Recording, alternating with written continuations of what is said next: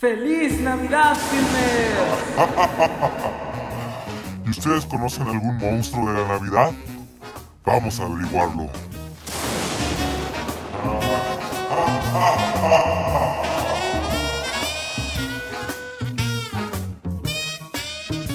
Dime, ¿tú ah, ubicas a un monstruo de la Navidad? Sí, ¿A quién? ¿A quién? ¿A quién? al Grinch, ¡Ay, el Grinch! ¿Qué nos puedes platicar del Grinch? que es un amargado para la Navidad y que pues no le gusta, se pone de mamón cuando quiere llegar la Navidad, no le gusta. Uh, eh, pues creo que el más popular, The Grinch. Jack, ¿no? El de Halloween. ¿cómo se Ah, está interesante, sí, Jack. Puede Jack, el, el de Tim Burton, dices. Sí, sí, mira. El Grinch. ¡Ay, el Grinch! El Krampus alemán. Cristianizado es como una especie de demonio con traje de Santa Claus. Al Grinch.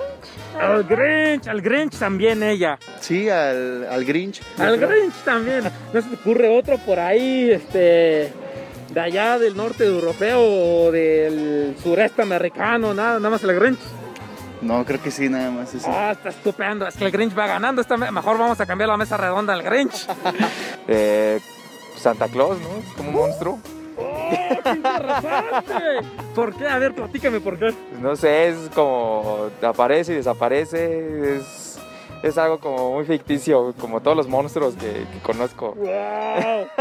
¡Wow! No, bueno, solo al Grinch, pero Al Grinch nada más. Sí, el Señor de las Nieves abunda en los bosques y siempre asusta a la gente y se cuentan muchas leyendas dentro de los bosques. Scrooge. Ah, Scrooge, Scrooge. Pues a lo mejor no es tanto un monstruo, pero sí te entiendo a lo que te refieres. Bueno, te voy a platicar rápido del Negro Precht.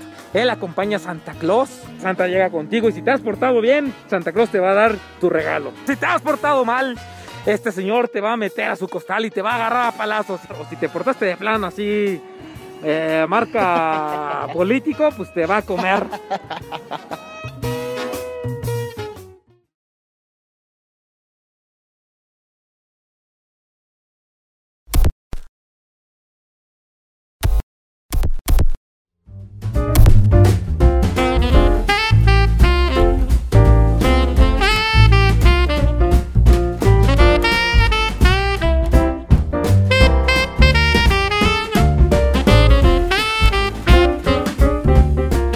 Buena tarde, buena noche y bienvenidos a Filmsteria Colectiva, un espacio en el cual las dimensiones se entrecruzan y donde también te enseñamos cómo ligar si eres feo y no te bañas.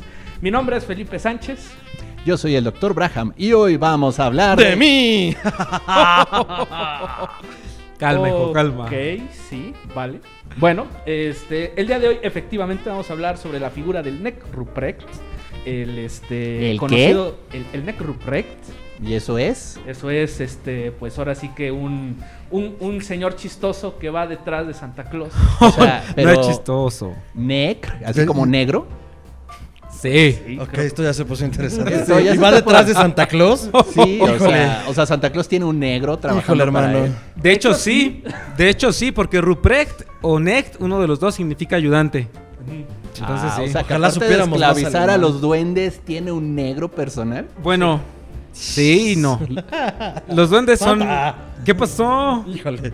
Los duendes, ajá. A mi izquierda tenemos a Fernando Santavaría disfrazado del Neck Ruprecht. Fer, ¿cómo estás? Hola Felipe, doctor Santa en los controles.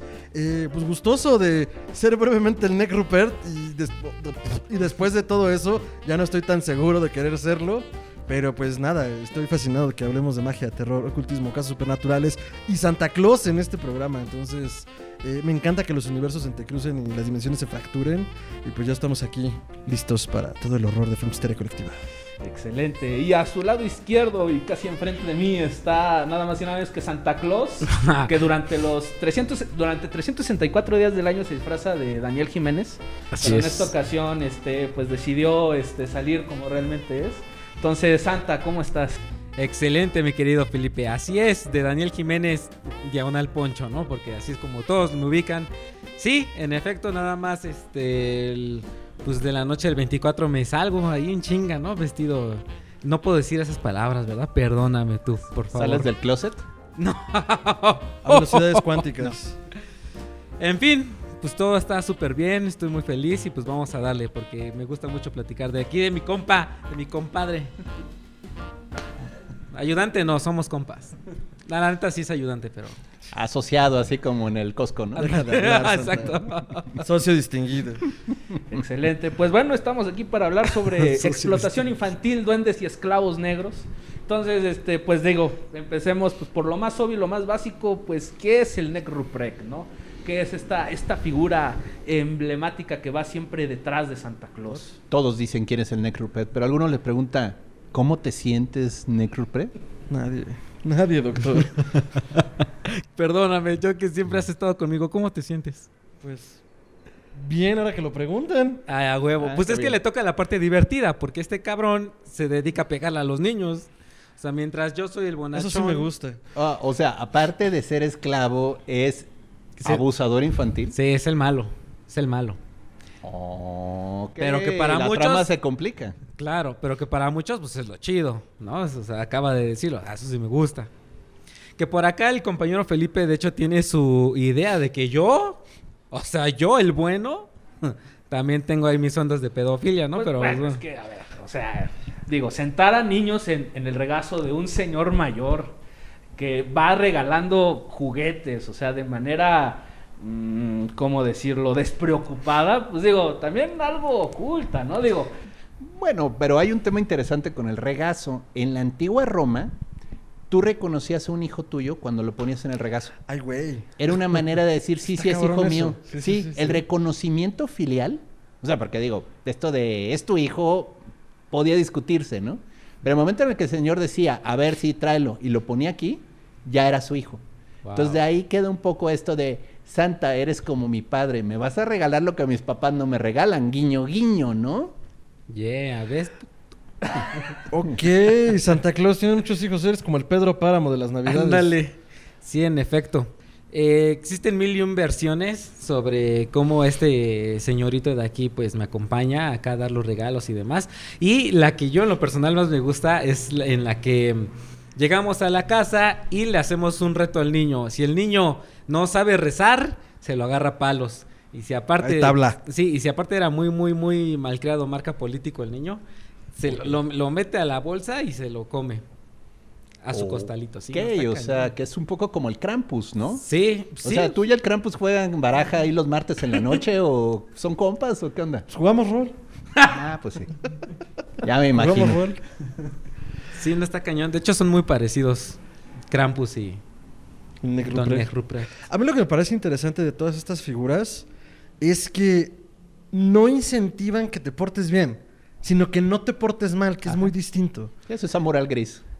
Exacto, esa moral gris y, y- católica de Europa y Europa del... Bueno, sí, más de Europa occidental y Europa del Este un poco, donde, o sea, heredando como todos estos procesos de reflexión en un invierno duro, en donde en realidad tenías que pensar como en el año que has tenido y cómo podía mejorar, en términos generales, digo, recordemos que los inviernos en Europa, digo, ahorita estamos en un país tropical donde Santa está rostizando, pero el invierno en Europa es duro. O sea, la idea de toda esta cuestión de, la personalidad azul o, de las depresiones por el invierno es muy real allá.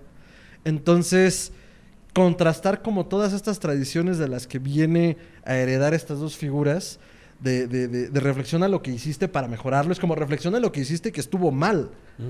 Y, y- y expía tu culpa de alguna manera, ¿no? O sea, que, que parte de toda esta culpa judeocristiana, ¿no? Entonces, eh, bueno, Pero esto deriva desde antes, vaya, no vamos a entrar en las raíces del mito de Santa, pero hay toda esta versión pagana, germánica, Ajá.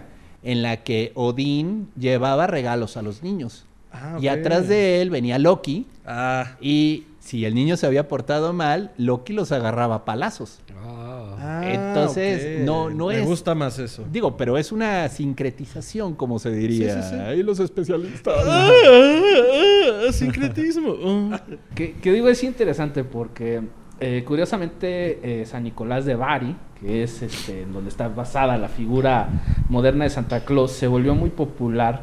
Este, principalmente por los milagros que hacía, ¿no? Hablábamos tras bambalinas justamente de estos tres niños, ¿no? Que, Sí. que revivió, este, un, por ahí hay un mito incluso de la Segunda Guerra Mundial, de que un niño en alguna ciudad, creo que de Alemania, se perdió Y este, y supuestamente Santa Claus lo ayudó a regresar con su madre, etcétera, etcétera. Y empezó a volverse una figura pues bastante importante al norte de, lo- de Europa.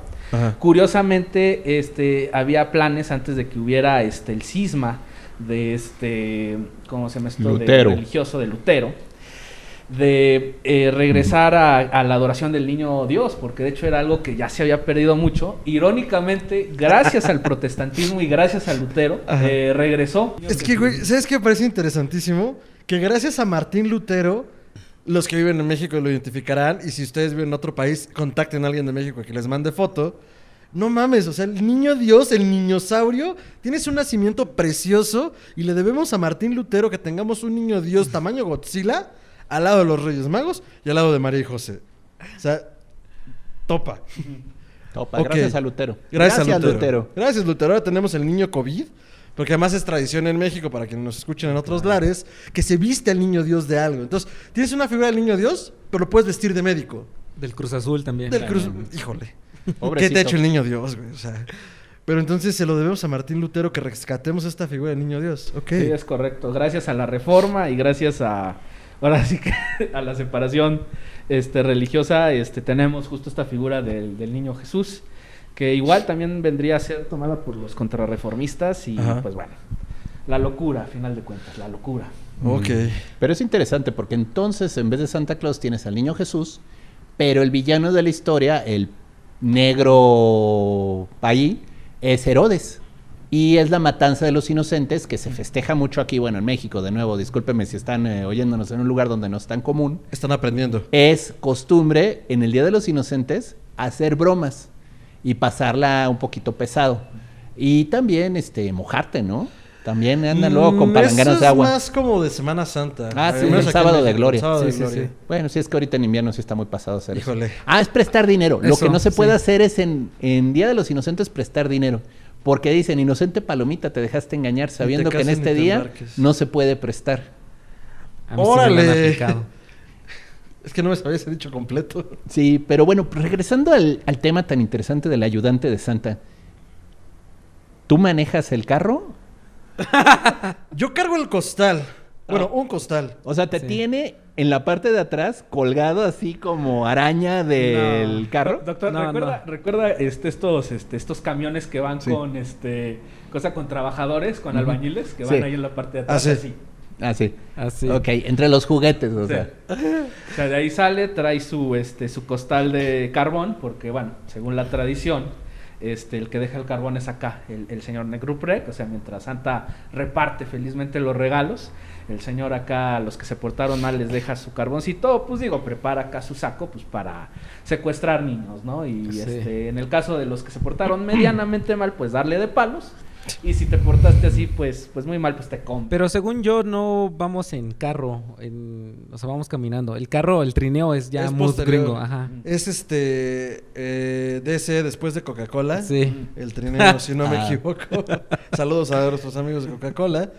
Eh, sí, o sea, es una cuestión de caminata, porque incluso las ilustraciones, las que yo ubico más, personalmente, porque no me gusta verme en ilustraciones, son las del Krampus. Y el Krampus normalmente en las litografías va caminando en la nieve, lleva el costal, va madreando dos o tres niños y en el costal trae otro.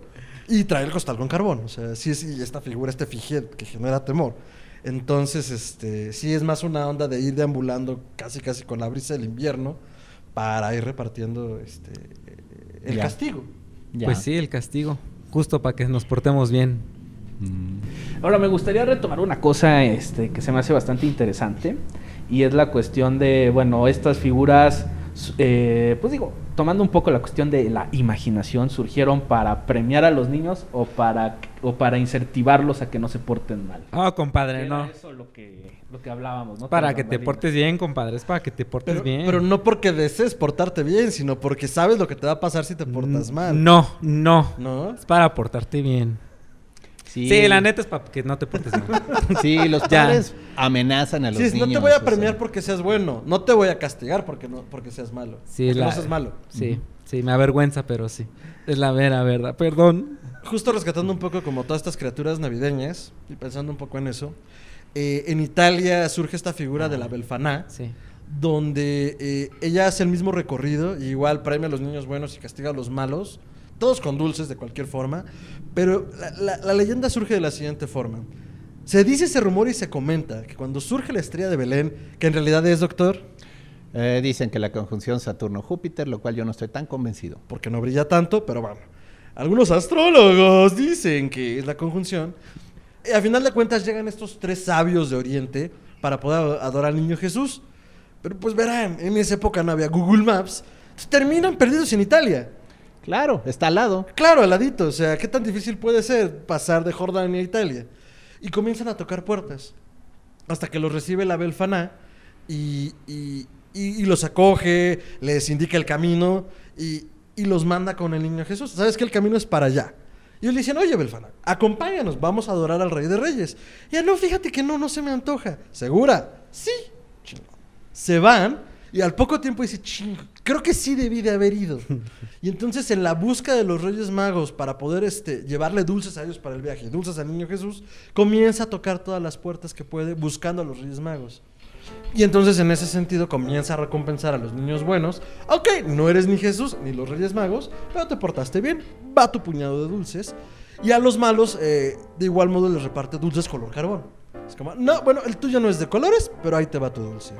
Entonces la Belfana, año con año, buscando al niño Jesús y la guía de la estrella de Belén, reparte a los niños de toda Italia eh, dulces.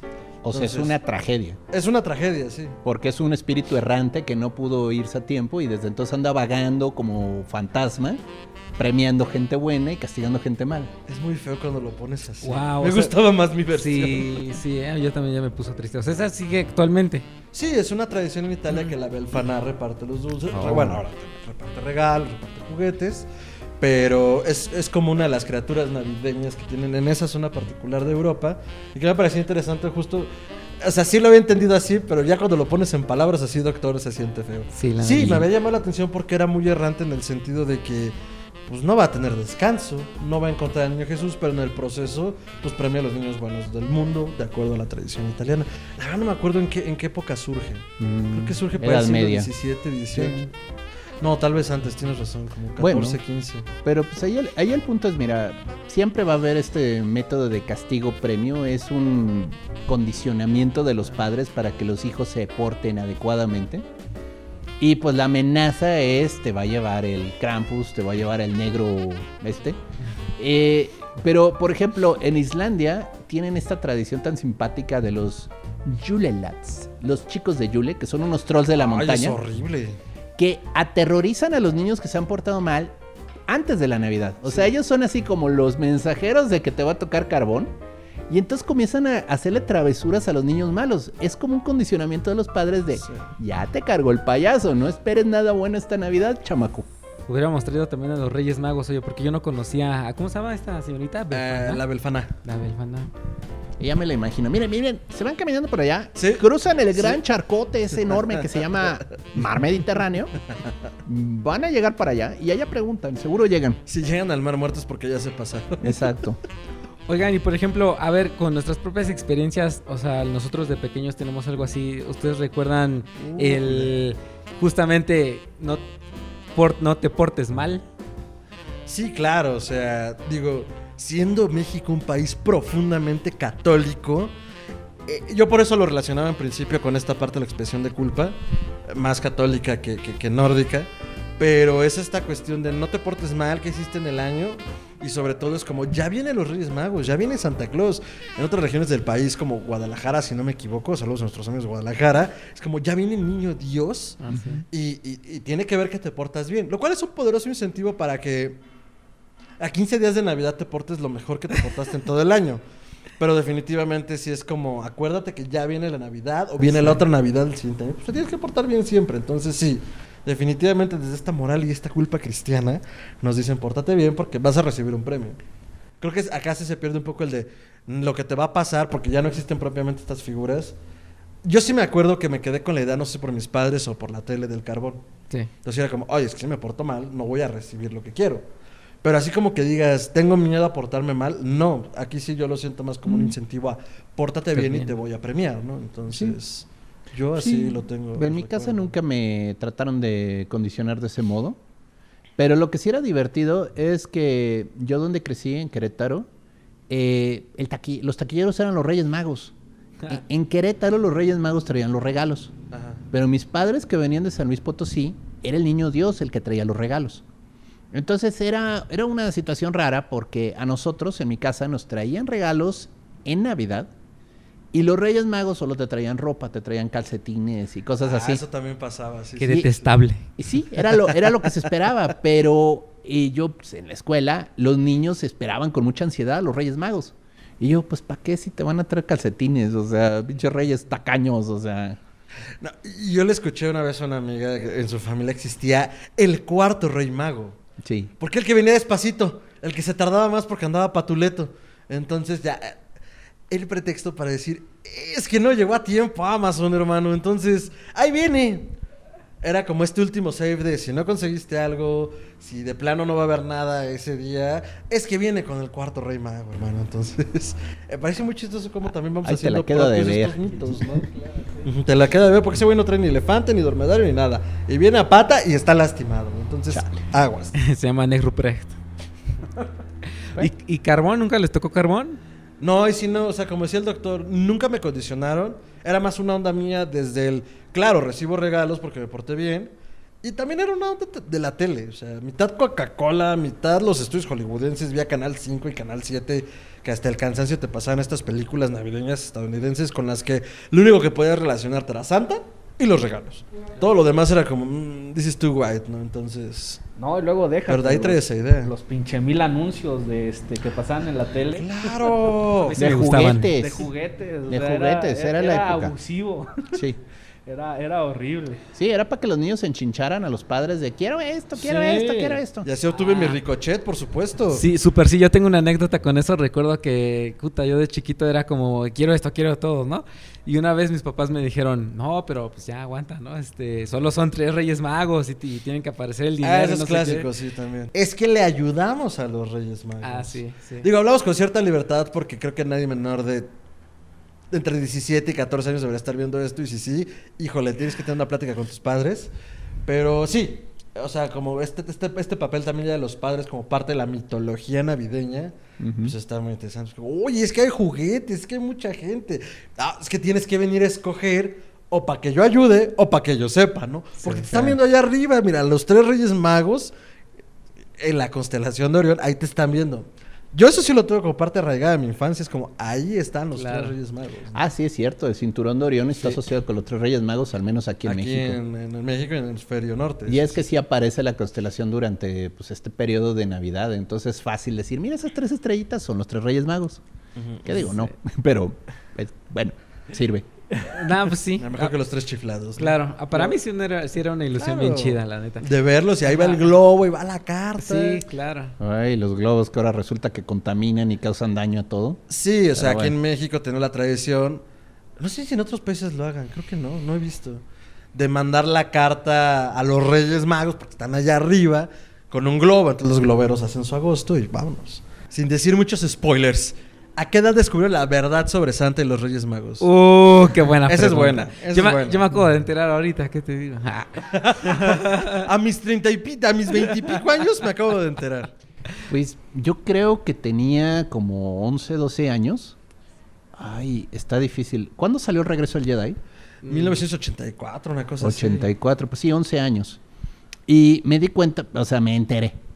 Y entonces organicé sindicalmente a mis dos hermanos menores Madres. para pedir los juguetes de regreso del Jedi, pero selectivamente. Y como Tú yo sabía esto y yo esto. como yo sabía que era mi madre o mi padre, adrede les decía, mire, es este, es este, es esta, para que no hubiera confusión.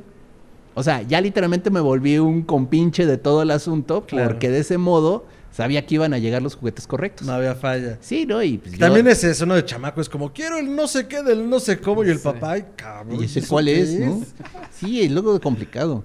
No, y yo les pedí, yo me quedé con el halcón milenario y Nada torpe, doctor. nada mal. Y mi hermano de en medio se quedó con el TIE Fighter. Y al más chiquito le llevaron el, este, el caminador del bosque de Endor, el ATT Walker. Ah, qué gandallas. Pero vaya, yo los convencí que íbamos a jugar todos. Y O que sea, los pero el de dos patitas o el de cuatro El de patitas. dos, el de cuatro El no ATST. eh, sí. Yo sí tuve el AT-AT de las reediciones del 97. Ya, ok. Así tenía ese. Y ahí tengo el del 2000 y no sé por qué, pero bueno. Ok, entonces 11 años. Santa, 12. ¿cuándo descubriste tu verdad? A los Creo- 12. Era segundo de secundaria, esos sí son como 12, ¿no? Más o menos. 13. Sí, sí, igual, 2, 12, 13. Este, yo llegué así, sí, pues es que ya creo que ya es como la época en la que la mayoría lo saben y pues como, co- por presión social llegué con mis papás y oigan, este, Tenemos que hablar. la neta, así se me partió el corazón, madre. la verdad. Díganme la neta. Sí, sí, sí se rompe algo, no voy a mentir. Sí se rompe algo, por mucho que digas, ah, no hay bronca, algo se rompe, una Sí. ilusión. A mí me pasó a los 25. Espero que mi papá no esté viendo esto y si lo ve se va a acordar. Eh, como eso de los 8 o 9 años, Uy, yo pedí un Walkman, un CD Walkman. Cada cuando empezaba el CD Walkman pasábamos del cassette al CD. Y este... O sea, fue como, yo quiero eso. Ah, padrísimo. Y de repente un día, eh, eh, eh, donde vivíamos, me dice mi papá, oye, voy por algo aquí al mercado, no me tardo. Me quedé en el coche, no había mucho que hacer, no había celulares. De alguna forma me entretuve y regresa con un paquete, una bolsa azul y adentro un montón de periódico. Y bueno, llega la Navidad, me entregan el Walkman, jajaja, muy feliz y todo. Y no sé si al día siguiente Navidad o a los dos, tres días, veo la misma bolsa en la cocina abajo del fregadero eh, con el periódico y vacía. Entonces, pues, fue la asociación, fue como, ah, era el Walkman. Pero como que lo dejé pasar, o sea, no fue como en ese momento que se rompiera la ilusión, sino hasta como los, ¿qué será? Como los 11 también donde ya como que yo decidí, de, de, a ver, no te hagas tonto, o sea, lo sabes hace años. Porque hacía exactamente lo mismo que hacías, doctor. De, es que quiero este, es que es así, es que se llama no sé cómo, tiene esta forma. Me acuerdo también mucho de que, ah, pues fuera del aire, antes de que llegáramos hablábamos de los juegos de Star Wars, sobre todo los simuladores de vuelo. Existió el, el, el Rogue Squadron y el TIE Fighter mucho antes de lo que está haciendo ahorita en general eh, eh, eh, eh, Disney con los videojuegos. Y yo necesitaba un joystick, porque la experiencia de los simuladores de vuelo es el joystick. Entonces me acuerdo mucho que fuimos a un centro comercial y pedí los juegos de Star Wars y el joystick en un kiosquito de aquí están y son esos y tal cual de oye, son esos de allí. Eso y efectivamente llegó en tiempo y forma el juego y, y el joystick. Entonces como que uno también se hace cómplice de esto hasta que ya, como decía Poncho, ya es insuficiente, ¿no? O sea, ya no puedes y... Y también los papás, como, al menos los míos no lo rompen. En algún momento lo mencioné y fue como de, no, pero es que sí llegan. Ándale, pues sí, sí llegan. Tienes toda la razón. Y eso no tiene tanto. Entonces es parte de esta mística familiar.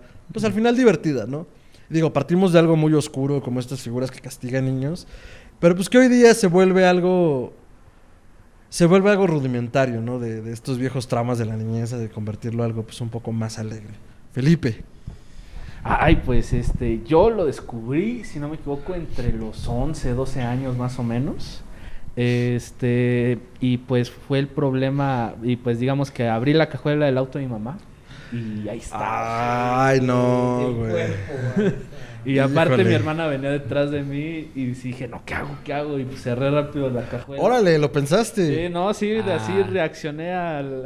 Qué ¿Tu hermana qué edad tenía? No, pues ella es eh, cuatro años menor que yo. o sea, Entonces, como tenía seis, siete. Siete, ocho años Siete, más o ocho. menos. Entonces dije, no, no manches, no, no le quiero romper la ilusión. Órale, pero Aún- qué chido, lo, cachaste. ¿Esa misma vez? Esa misma vez. Ah, Ay, no Felipe. manches. Pero intenté convencerla de todos los medios de que no había, de que, no. Sí, igual ahí había complicidad. Es que mala onda. Ya te este habías convertido en Santa Claus en ese momento. Sí. Por breve tiempo. Por 25 segundos. Por 25 segundos me convertí en Santa Claus y ya después. Sí, Volví a está, ser. está como ese chiste, ¿no? De las tres edades de la vida. Cuando crees en Santa Claus, cuando eres Santa Claus y cuando te confunden con Santa Claus. Cierto es. Oye, hasta está interesante. A lo mejor fue maña también de tus papás, ¿no? Pero a ver, ya que se entere, Felipe. Ah, Ay, sí, que aflojar estaría allá. Ah, A No ver, ya sé. estuvo. Ah, eso, está, eso estaría gacho. sí, sí, sí. tal vez. Digo, la neta, mis papás sí eran bastante. Pues bastante perceptivos en cuanto a lo que quería, porque realmente nunca, este. Nunca. Nunca les enseñaba mi cartita. De hecho, incluso hasta la escondía y les decía que no la vieran, y aún así se, se la sabían. Así que agradezco mucho eso. Ah, qué chido. Pero sí, hay, hay unas leyendas bien oscuras. O sea, en Alemania, que se ve que tenían su tema con el invierno crudo y la dificultad de comer, Sí. hay una bruja que se llama Frau Perch. Ay, güey. Que no sé si la pronuncié bien, pero la señora igual castiga a los niños malos arrancándole las entrañas y llenándolas de basura. Así como, pero, o sea, vaya, los carbones ya se ven amables, ¿no? Sí, Hasta sí, la claro. paliza se ve amable, Se o sea. Pero no, la bruja llega, te quita las entrañas y ahí queda el cadáver del niño todo lleno de basura, así putrefacta y echando moscas. ¿No será también como una catarsis desde los padres por perder hijos durante el invierno? Igual y hay algo O sea, es, eh, de este trauma de, de ver al, al- al hijo congelado, muerto de inanición y decir, no, fue la bruja, lo llenó de basura y se lo llevó al bosque. Pues Ay, puede ser, por ahí viene también. En Igual is- también un deseo muy, este, digo, porque también recordemos, serán inviernos muy duros en donde cuatro personas, dos niños y dos adultos tenían que estar en un solo espacio. Y pues vamos, o sea, digo, si fuera yo, no, no tendría, o sea, no, no, no tendría problemas en ahorcar a una de esas criaturas, perdón, no me agradan los niños. Herodes. Entonces, este, pienso que igual pudo ser como una manera de Wow. sublimar ese sentimiento, ¿no? De, Wow. de querer, este, ahor- este, estrangular y sacarle las vísceras a los niños, porque, pues digo, se vuelven bastante molestos después de un rato. Sin comentarios. Aquí, no, sí. Aquí inicia, aquí inicia la creepypasta. Felipe el del costal o algo así se va a llamar. Felipe el come niños. Sí. Bueno, también en esta Te zona, full dark. en Ajá. Escandinavia, ellos creen en espíritus del hogar que se llaman tomtes. De hecho, Ah, si sí, vieron esta serie llamada Hilda, sale un tomte. Son chiquitos, o sea, son como un nomito de barba larga que no se le ve la cara, solo son a puro pelo y pues usan unos gorritos así como el de Santa, ¿no? Pero al tomte, en Navidad, le tienes que hacer un potaje de avena con mantequilla. Es la ofrenda anual. Se la tienes que dejar listo en la noche de Nochebuena, allá afuera, para que se lo coma. Si no Si se no- lo come, te mata a golpes. Ay, güey. O sea, ¿Tú despierta. fuiste full dark de ahorcar niños? Y este cabrón, no, pues te madreas si no le das de comer. Ah, Pero chingón. te despierta la cosita así chiquita y te comienza a agarrar a tremendos golpizas y casi te mata. Y te puede matar a tus vacas en venganza. ah, qué poca madre. Sí. Pero, pero espera, o sea, si no se lo come, ¿qué? O sea, es porque no le gustó o qué? No, no, si no le dejas No, si el no le potaje. dejas, si le dejas, Ah. come. Se acabó. O sea, Ya, ya, deja ya. el potaje, se acabó el problema, ¿no? Pero el problema es si se te olvida de que, ay, llegué tarde, no lo logré preparar, no hay avena, no hay mantequilla. Mejor te Corre, vas. No, corre, sí, sí, corre, porque cañón. tiene tu nombre. Damas y caballeros, el bully de Navidad. ¿Sí? No, cañón. es una figura protectora el tomte, o sea, te protege la casa de ladrones, Es un evita, evita incendios, es como un narco, o sea, es como Es un sicario. Sí, es la mafia. Así, güey, págame de qué? ¿Para protegerte de qué? De lo que te voy a hacer si no me pagas. Exacto, sí. Ven al inicio del año así de, no, pues cállate, carnal, y ya. Da Que tanto. no te pase nada. Da tanto la cuota, güey, bolas. Sí. ¿Sabes a mí también que otro me gusta mucho? El del gato que también... Ah, el gato gigante. Ahorita se me va el nombre, disculpen, pero es un gato gigante islandés que se come a los niños. Así literalmente, te portas mal, llega el gato, te come. ¿Cómo se llama el gato? Felipe. Es que sí te pasaste. Sí, y la única manera de evitar que el gato te coma es teniendo ropa nueva. Ah, sí, sí, sí. Que se me hace lo más extraño. Es que lo de la ropa nueva, bueno, yo así lo entiendo. O sea, si te portaste bien, entonces, ah, como lo que se contaba hace rato de Te los Reyes. Magos, ajá, te daban ropa nueva. Como yo, gato, veo ropa nueva. Eh, entonces te portaste bien. Ay, güey, qué pedo. Y si no veo ropa nueva, te portaste mal y órale. Y si, eres, y si eres pobre y no te alcanza para regalarle una prenda nueva a tu hijo, Pues a la mejor ahí aplica la de este control de población, ¿no? Y ahí, regálale, ahí se sale Felipe. regálale un láser. No, pues igual yo creo que hasta contaba, en ese, pensando en eso, tal vez contaba hasta un guante. ¿Sabes qué? Un guante, un sombrero, unos calcetines, ya, o sea, estrena. Mira, sí, estrena algo. Mira, Eso si, sí si eres gusta. pobre, no tienes casa. Si no tienes casa, no tienes calefacción. Si no tienes calefacción, te mueres de frío. O sea, fácil, rápido y sencillo. ¿Tú fuerzas, tú fuerzas quieres que muera gente. Rayos. ¡Y Sí. te ríes! Eh, muérete de envidia, Hans Christian. Literalmente. Literal, sí. Oye, pues pan comido, o sea, la gente. No, ese es el punto, no hay pan. O sea, tú fuiste el que abrió esa puerta. Sí, ya hasta ya se va a convertir en la mesa redonda de Felipe, el come niños. Las torturas de Felipe. Hay que armar ese corto. Entonces, ¿Quién es Felipe? El come niños. Ese es un personaje de allá de la mitología prehispánica. ¿Por qué se llama Felipe? Quién sabe, porque el nombre, pues obviamente no es prehispánico. Eh, Que le Algo- cagan los niños Mira, y algo viene te, Navidad ya sé, a abrirle las algo te vísceras. vamos a inventar, güey. Y va a ser Felipe y el hombre ajolote. sí, la Guarden mis palabras y arróbenme lo que quieran. El Sí, hombre sí, sí. ajolote. ¿Por qué? ¿Por qué no? El hombre del suéter. Ok. No sé, no sé. Sí, hay, eh, se nos ocurrirá. Bueno, pero aquí nadie ha dicho que Santa es un pedófilo. Ah, ¿cómo no lo dijiste tú al principio? El mismo que se come a los niños. lo Vamos dijo. por partes. Creo que es importante aquí diferenciar, ahora sí, las opiniones del programa y a Felipe. Sí, exacto. Todos los participantes no coincidimos con Felipe. O sea, me parece interesante tu postura, pero no la llevaría tan lejos. Jet. Ok. Digo, ya resolvimos la parte justamente de que el regazo se debe al reconocimiento, ¿no? De- Eso me gustó. de los Sí. hijos. Está buena Está anécdota. fino. Pero mira. No, o sea, buen dato histórico romano. sí, buen dato histórico, sí. Fino, fino. Pero, lo que aquí estamos olvidando es que es un hombre en traje rojo. Un ¿Quién obispo. sabe de dónde viene? Cura. Digo, o sea, sabemos en función del mito y demás. Pero si nos vamos a la cuestión actual, este, este hombre que regala regalos a los niños de manera desinteresada y que, este, digo, igual esto ya es pir- este, piraje mío. No. Muy- muy- No te creo. Sí, sí, yo lo sé, yo lo sé. Bueno, Este, ¿qué es lo primero que te enseñan cuando eres niño? No aceptes regalos de desconocidos. Pero Santa no es un Y- y, desconocido. tomando, y tomando No, el te conoce muy bien. Ojo, tomando el historial de la Iglesia Católica, en donde la pedofilia existe básicamente Ah, desde. Años, pues digo. O sea, tu teoría es que posiblemente la figura en la que esté basada Santa, sea un santo o no, o sea, San, San Nicolás de Barrio o no, Sí. era un pedófilo. Exactamente. Y que sirve como para justificar o como para... Las ah, incursiones de Santa. O sea, en términos de consciente colectivo, Ah, era exacto, como, no, no, para no. Poder sublimar justamente. Eso sí está muy dark, Sí, ¿sí? sí, sí está Eh, eh, O sea, no te estoy diciendo que no. Felipe, te vas a ganar que te lleguen carbones durante el resto de tu vida en la Navidad, ¿eh? Odienme más, no me importa. ¡Ah, güey! Un mic drop. que me lleguen. Falta que diga que el color rojo no es de Coca-Cola, sino de las miles de niñas vírgenes que se estuvo comiendo. ¿no? Le des ideas. No, en realidad el Santa original era azul. Era azul. Sí. Y fue cortesía de la marca refresquera que lo pusieron rojo. Coca-Cola, doctora, róbelos. No, y creo que, o- sea, ya cerrando un poco en espiral con lo que hemos comentado, estas figuras mitológicas, porque al final es eso, toda una mitología navideña. Eh, el hecho de que se lo apropiara la marca y lo trajera al siglo XX y XXI como la figura de la Navidad, eh, me parece, en términos mágicos, y el doctor no me dejará mentir, como un poderoso símbolo y mensaje. ¿no? Es una perversión de un símbolo. O sea, literalmente, bueno. No vamos a hablar de la Virgen de Guadalupe hoy, pero podríamos hablar del tema de cómo puedes crear un icono cultural a partir de imágenes de la otra cultura y así apropiar sus creencias.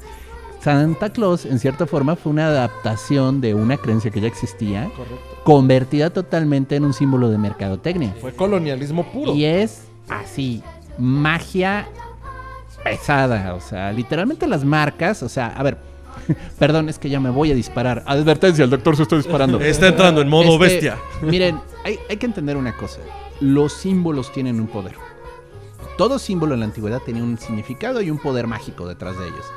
Hoy en día hemos banalizado tremendamente los símbolos. Todo el tiempo los estamos viendo. Vamos a nuestro coche y nos están bombardeando en la calle con símbolos. Ese es el poder de la mercadotecnia. La mercadotecnia toma el poder del símbolo y lo usa para sus propios fines. Compra. Hay una película que a mí me encanta, que es precisamente ay, de este director famoso Carpenter, que es eh, They Live, que es este protagonista que se pone unas gafas y descubre que dentro de todo siempre hay mensajes de compra, consume, Obedece. reprodúcete, obedece, no cuestiones. Y es así, o sea, los símbolos nos están condicionando. Santa Claus es un vil símbolo de la mercadotecnia y pues ya no es el Santa de antes. O sea, y pues tristemente yo creo, y de nuevo, aquí sí yo voy a sonar como anciano, En mis tiempos. que no haría daño una figura más de tipo Krampus, más el tipo el ayudante negro de Santa, que realmente indicara esto es más antiguo y es más profundo que lo que tú crees. Ahora, es solo una capa de pintura, ¿eh? Detrás está el mito verdadero. O sea, sigue existiendo, por Sigue más que existiendo, lo aunque lo traten de apropiar. O sea, no están, no son dueños del símbolo. Solo se lo hackearon, por así decirlo. Y pues los símbolos tienen poder. Ese es el punto, ¿no? Es que estaba pensando en todo. eh, O sea, puede, puede que parezca que me estoy obsesionando con Coca-Cola. Pero es que si una marca en el mundo logra hacer de su narrativa, de su storytelling, algo que de verdad te toca, es Coca-Cola. Y me imagino, ahorita por, por cómo lo estamos desmenuzando, que el primer gran experimento y que le salió bien fue Santa. No. O sea, Goebbels. ¿eh? Goebbels, los nazis. No, no, no, no, no, a Coca-Cola. Ah, sí, O sea, pero- que, que fundamenta su narrativa y todo esto que puede tocar a las familias y a las personas. El primer gran logro fue Santa y de ahí para arriba. Sí, pero todo esto comenzó con los nazis y la mercadotecnia. O Totalmente sea, de- literalmente le tomaron el libro de texto a Goebbels y la propaganda nazi. Y vámonos con Y esa es la mercadotecnia de esta época. Totalmente de acuerdo. Y entonces, chicos, por eso la Navidad es nazi. Y es roja. Ah, no, no me roben. de hecho, también podría ser soviético, porque justamente también muchos, este, ¿cómo es esto? Muchas mm, teorías de propaganda, Sí, igual. eh, sobre todo audiovisuales, Sí, que se generaron ahí justamente a través de, de los cineastas de esa época, de la década de los 20, sobre todo Ah, finales de los ok, 20. ok, ok. Este, Sergei Eisenstein, este, Ah. Kieslowski, eh, no, no es Kieslowski, ya me estoy yendo.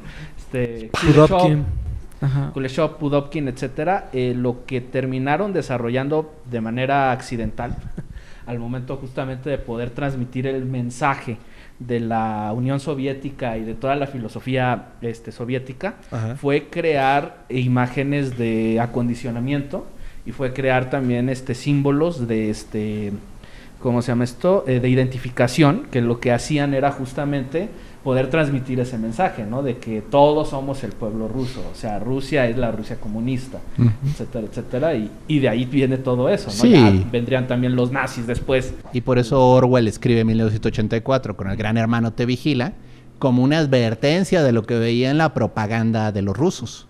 Que curiosamente se acabó convirtiendo en un ah, asunto capitalista también, ¿no? Y da miedo en ese sentido. Sí, no, o sea, la figura de Santa Claus, la actual, la que maneja Coca-Cola, digo, sí, sí da bastante miedo, o sea, en función de, de todo lo que no representa y todo lo que no trae, ¿no? O sea, toda, como decía el doctor. Sí, es, ¿no? es- es un tótem vacío. Sí, es lo que hace la mercadotecnia. Entonces es, es interesante. Digo, está curioso porque al final de cuentas este, se impone ante un símbolo religioso que impuso símbolos religiosos ante otras culturas, este, pero en este caso para este para el comercio, ¿no? Se me hace muy irónico el, el asunto. Pues es que al final funcionamos a partir de determinados dioses y voy a sonar muy... eh, No sé, no sé cómo va a sonar, pero eh, es que es nuestro dios el dinero. Pero en muchos sentidos sí. Sí, O sea, en pues, términos económicos nos rige el dinero y se le adora como una religión. American Gods, eh, Neil Gaiman. Ah, gran novela y gran serie hasta la segunda temporada. Eh, sí, justamente. Ya viene sea- la tercera y Gaiman prometió que ya va a estar más de acuerdo al libro. Ay, bendito Dios. Eh, rápidamente hemos hablado en otras emisiones y otros programas de American Gods, pero es básicamente un relato del buen Neil Gaiman, donde los dioses antiguos, o sea, genuinamente están desapareciendo porque la adoración que requieren de los humanos ya no está. Porque adoran nuevos dioses, los dioses contemporáneos. ¿Quiénes? El dinero, los medios, la tele, el internet, que están magistralmente retratados en la serie por eh, Gillian Anderson, Expedientes Secretos X. Eh, ah, ¿cómo se llama este man? Eh, ¿No es Dennis Quaid? eh, no, el Mr. Mundo. Sí, por eso se me fue su nombre. Sale en Volver al Futuro. eh, como George McFly. Eh, Pero Ah. bueno, se, se fue ahorita el nombre del actor. Se pide Glover, pero no. Ah, Danny. Glover. Crispin Glover. Chris- Crispin Crispin Glover. Glover. Muchísimas gracias. Ah, sí, porque Danny Glover es arma mortal. Sí, arma mortal. I'm, I'm too old for this shit. Eh, y vaya, o sea, lo representan eh, magistralmente en la televisión, pero esa es la pelea, ¿no? Los viejos dioses contra los nuevos dioses, que son todo este consumismo del que hemos estado hablando, representado de manera, o sea, de una sola vertiente, porque hay muchas por Santa. Sí. Perdón, Santa es un No, ejemplo ya, claro. ya me hicieron. Llorar. Sí, sí, sí, me voy a. Ha tirado de la punta de un bolillo chichón, ¿no? Voy, voy a rehacer mi vida. Creo que estoy en buen, mo- en buen momento. Sí. Entonces, Pe- Pepsi ya se me ha hecho buenas este, propuestas, pero nunca las he hecho. Creo que, creo que la Navidad, en muchos sentidos, y sobre todo el periodo en el que nos mete el invierno, digo, porque al final, a a pesar de poder ser Creo que con excepción de que o vivas en Brasil o en una isla caribeña, por muy templado que sea el clima, incluso aquí en México, pues se siente el frío, se siente cierto rigor. Nos lleva como un proceso entre iluminador y bien oscuro de reflexionar sobre lo que se ha hecho, sobre lo que se planta y se cosecha, y nos hace muy conscientes del proceso de muerte. ¿Qué voy a hacer yo o qué he estado haciendo para que esto valga la pena? Y digo, lo hemos mutado de una manera, quiero pensar un tanto sana, en la época de darks y recibir y estar en familia. Pero recordemos que estos periodos eran bien duros en la antigüedad. O sea, todo lo que hemos hablado y de todo lo que hemos jajajeado, parte de un sufrimiento muy real que tenía la- las sociedades de, güey, si no cosechaste lo suficiente, si no Te trabajaste verdaderamente lo suficiente en el año, te mueres. De hecho, no, sigue siéndolo, ¿no? Yo sé que esta época es también como la más alta en suicidios, ¿sí? ¿sí? Ah, exacto. Bueno, Sí. pero ese es en varios factores. Uno es porque todo el mundo está feliz y fingiendo estar feliz. Y pues la falta de luz. Porque de nuevo, algo Tal que, cual. algo que no entendemos acá en estas latitudes es que hay zonas allá donde solo tienen una o dos horas de luz.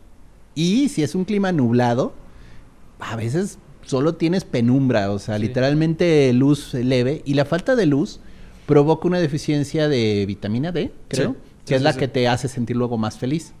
Entonces, la gente se suicida por eso. Sí, no, y parece mamada, pero el clima sí influye mucho. Pero es anécdota. No, el clima sí influye mucho en el estado de ánimo, o sea... Sí, sí, sí, sí. eh, digo, como dice el doctor, o sea, estás en un clima, pues básicamente donde el cielo, el cielo está cerrado, no puedes salir durante un mes o dos meses en ciertas regiones, este, estás pues aislado, ¿no? Básicamente, vuelves loco. O sea, o destripas niños o te suicidas, ¿no? Dale con los niños. No, bueno, es que sí. Es que ya le dimos Ocurre. una idea, o sea, ya tiene Sí, un corto ya- en mente. o Ya sea. se le impronto. Sí, claro. Ya. Esperen. Gretel y Hansel por Felipe Rafael. Versión del director. En donde sí se mueren, ahora sí. A manos de la bruja. Y siento que normalmente se mueren y nunca nos lo dicen. Pero justo, entonces creo que si, si tenemos eso en mente, sí se vuelve muchísimo más oscuro este asunto. Y las figuras que surgen de él, o sea, tanto por muy felices que se noten como por muy macabras, parten de la misma catarsis de no me quiero morir.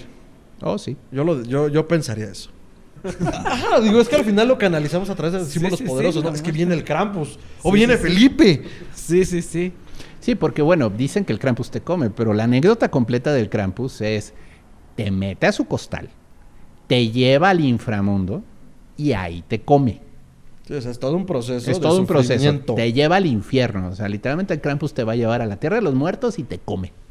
Pues encuentro profundamente racista el tema de que siempre sea negro el ayudante de Santa. Es profundamente racista. Pero deriva mucho de una creencia precisamente de que cuando los cuerpos se descomponen, se ponen profundamente negros. Rigor mortis. Sobre todo por el invierno. La muerte congelada normalmente te pone la piel en tonos negros tumefactos. Mm. Entonces, por eso, el Krampus y por eso el negro ayudante, El Negrupre. Negrupre. Nec Dupré, No vamos a poder pronunciarlo. este, No lo intentemos. es este, es negro. Entonces, Santa Claus en realidad es un nigromante. Jesus. Chan, chan. O sea, aparte de que es una este, estación nuclear andante, Sí.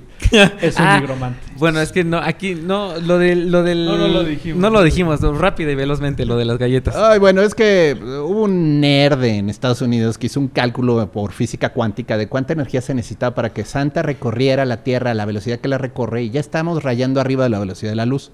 Entonces la única manera en la que Santa puede hacer eso es a través de fisión nuclear. Y el combustible que tiene Santa para eso son las galletas que ingiere mientras va volando por el mundo. Lo, lo trágico de toda la ecuación, y eso es lo que no les conté, Cosas de nerds. es que para que Santa logre hacer todo, porque digo, sí, sí cuadran los números, es que tiene que aventarse como 50 toneladas de excremento mientras va volando por toda la Tierra. Entonces, bueno, es el único problema del reactor nuclear que Santa carga en su estómago. Nadie quiere, nadie quiere que las vacas vuelen y que Santa funcione por fisión nuclear. Es el punto. Dios de mi vida, dejemos lo que es la magia de la Navidad. Teóricamente podemos decir quizás que la nieve es la caca de Santa Claus, ¿sabes? Por eso nieva. O sea- Y me acabas de arruinar Los Ángeles de Nieve. Gracias, Felipe. o los muñecos de nieve, ¿no? También. De hecho, los ángeles de nieve son muy mala idea. Siempre. ¿Hipotermia? No, todo el excremento que hay allá abajo. Me acaban de arruinar la Navidad, maldita sea. Más. ¿Cómo crees que yo me siento? Yo traigo el traje.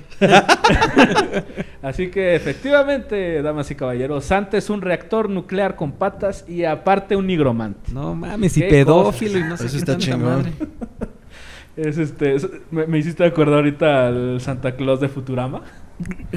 Ay, güey, Pero es Santa. Es Santa Robot ese, ¿no? Es un Santa Robot y tiene su base en Neptuno. Y todo el mundo le tiene miedo porque además está ro- loco y destruye y mata gente. Al- a los pinches ingenieros les salió mal el código y entonces como sus estándares son muy altos, todos son automáticamente malos. Pero tiene metralletas el cabrón. Güey, o sea. tiene un misil, con- tiene un silo nuclear el cabrón. Wow. O sea, la de Chucky está basada en ese entonces. La de Chucky está basada. La última de Chucky, que ves que. Ay, no hablemos de la última. de Chucky. no hablemos de esa cosa horrible. Ya, bueno, yo no la he visto. No, solo no pierdas tu dinero. una, una frase que dice cuando logra, porque aparte logran desactivarlo, pero se sube al Planet Express, de, a la nave de, de los chicos de Futurama. Y cuando va, y cuando va camino ahí agar- agarrado dice, ten cuidado tierra, porque estoy pensando en una roja Navidad. Oh. Y el actor de doblaje que hace a Santa tiene una voz bien chida. Y sí Habría dije, que encontrar "Wow". quién es, ¿no? Hay, hay que saludarlo un día. Muy bien, bueno, pues a mí me pueden encontrar en Twitter como Chuntaro Melquisedec, que es algo así como el Doctor Strange, pero región 4.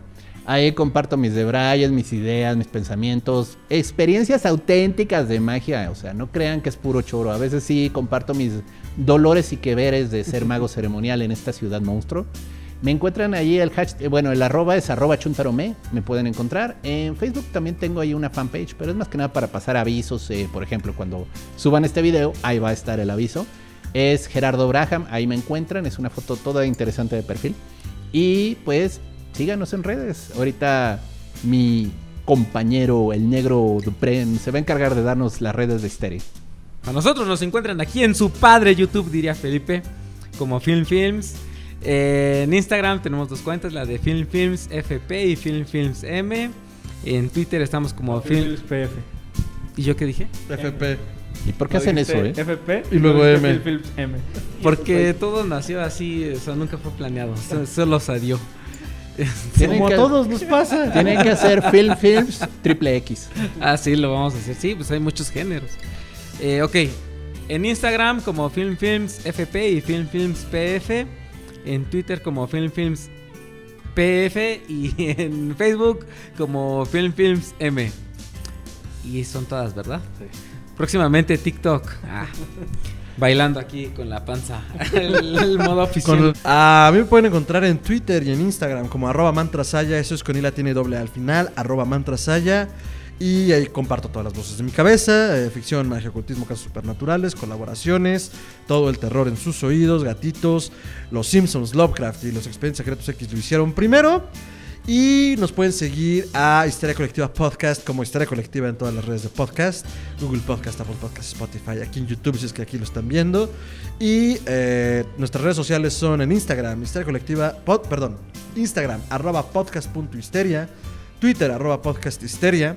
Facebook nos pueden encontrar como facebook.com diagonal podcast histeria y nos pueden hacer llegar todas sus tangentes, sugerencias, aclaraciones, dudas, comentarios a histeriacolectivapodcast.gmail.com y ahí leemos todos los comentarios lento pero seguro. También pueden dejarnos lo que gusten en nuestro inbox, caja de comentarios. Y pues nada, estaremos siguiendo ahí sus sugerencias y esperen noticias recientes de colaboraciones con estos muchachos y con también otros actores del mundo del terror que ya les estaremos soltando. Conclusiones, eh, yo cerraría un poco con lo que comenté hace un rato. Es interesantísimo cómo estas fechas que en su momento hicieron recordar como el factor no me quiero morir, ahora sean vistas como a una luz muchísimo más esperanzadora de no solo no me voy a morir, sino que voy a vivir más años con mi familia y que consideremos eh, los orígenes paganos de esta y otras celebraciones para poder comprender mejor dónde estamos parados, por qué somos lo que somos y en la medida de lo posible, pues simplemente entender mejor lo que hacemos y el poder de los símbolos, ¿no? Entonces, que no andemos este borregueando nada más por borreguear y que pues entender el origen de nuestras tradiciones es importante para tener identidad. Entonces, yo con eso cerraría, mi buen Felipe. Queremos igualmente pues agradecer ¿no? a todos nuestros este, a todos nuestros suscriptores.